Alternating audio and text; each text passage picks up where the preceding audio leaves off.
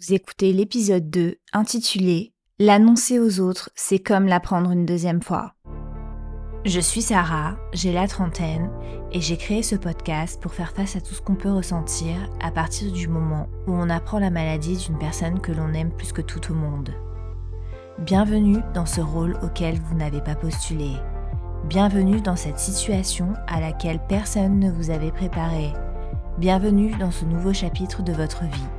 Bienvenue dans Face aux soins le podcast. Annoncer la maladie de votre proche aux amis, à la famille, aux collègues de travail, c'est vraiment comme l'apprendre une deuxième fois. En fait, c'est comme si on sortait de notre corps et qu'on se voyait recevoir cette annonce. Alors cela, dans un sens, peut être très thérapeutique, mais en même temps dévastateur, car ça nous met encore plus face à notre propre réalité, une réalité dont on ne veut absolument pas. Ça pique donc fort.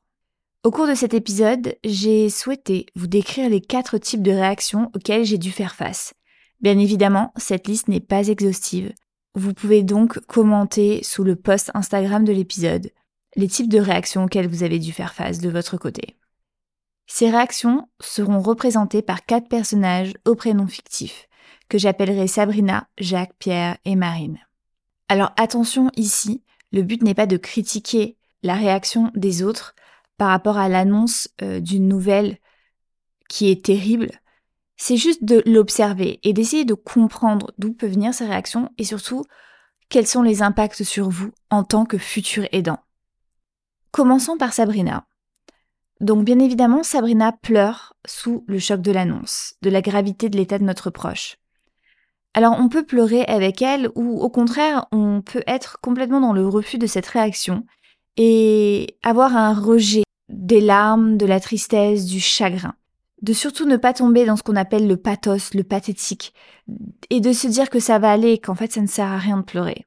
Et on arrive à une situation assez paradoxale, mais tellement commune, je dirais, dans notre parcours des temps. C'est que l'aidant se met à consoler la personne qui vient de recevoir l'annonce tout comme le malade pourrait consoler son proche à qui il vient de l'annoncer. Ensuite, on a Jacques. Jacques représente un groupe de personnes qui pour la plupart a déjà eu des problèmes de santé, qui est peut-être même un professionnel de la santé. Et à l'annonce de la maladie de votre proche, il va être assez froid, assez glacial, sans transmettre aucune émotion. À l'annonce, une personne de ma famille m'a dit oui bon, tu sais, on encaisse la nouvelle, puis on se bat après.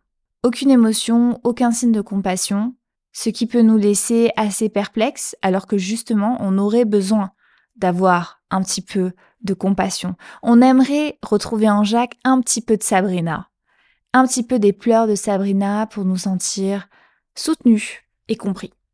Puis on a Pierre. Alors Pierre, lui, il est super encourageant. Il dit que ça va aller que en tant qu'aidant, on est fort, qu'en tant que partenaire, qu'en tant que parent, qu'en tant qu'enfant, on va soutenir notre proche du mieux qu'on peut et qu'au fond, on a une bonne étoile et que tout va bien se passer. Et là, on a envie de lui dire, tu es gentil Pierre, mais sur ce coup-là, ta bonne étoile, elle a complètement foiré.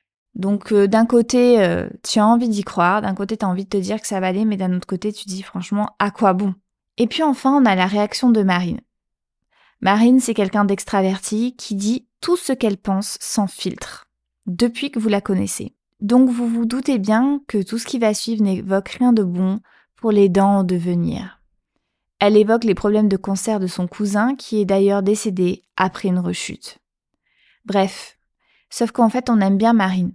C'est notre copine, on a envie qu'elle soit notre confidente dans ce moment terrible, où vous le savez, ne pas se confier, ce n'est certainement pas ça qui va encore plus nous aider. C'est pour cela que l'annonce aux autres, c'est vraiment un moment assez paradoxal parce que c'est à ce moment-là où on va commencer à se confier aux autres sur une situation qui est ingérable, mais en même temps, ça peut être ce moment pivot qui va nous forcer à nous renfermer sur nous-mêmes parce qu'on ne trouve pas des réactions adéquates, on ne trouve pas ce qu'il nous faut à ce moment précis.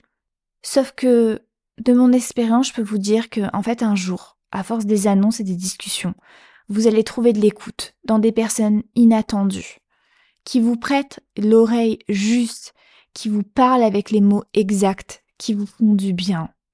Et ce ne sont pas forcément les personnes les plus proches, mais n'arrêtez pas, ne vous découragez pas, n'arrêtez pas d'en parler, de chercher à vous confier.